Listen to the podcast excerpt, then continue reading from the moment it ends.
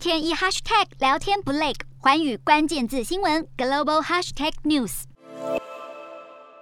欧元区通膨率去年十二月来到百分之五的历史高点，而今年一月最新通膨率续增至百分之五点一，再创新高。欧洲统计局二号指出，能源价格占欧洲区通膨来源的比例，由十二月的百分之二十五点九进一步攀升至一月的百分之二十八点六。食物和烟酒价格贡献通膨的比例也增加，来到百分之三点六。服务占通膨比率跃升至百分之二点四。非能源工业产品价格的涨幅则呈现下降趋势。由于各产业积极重返新冠疫情前状态，导致出现供应链吃紧与能源需求骤增等问题。欧元区如同全球各地其他国家，面临日益严重的通膨问题。根据法新社报道，负责定定欧元区货币政策的欧洲中央银行对区域设定的中期通膨率目标为百分之二，但分析预料，尽管通膨压力当前，央行理事会将维持历史低点的利率不变，因为任何货币紧缩都可能危及经济复苏。预计决策官员今年会完全结束净购入资产，并准备在二零二三年初开始调高利率。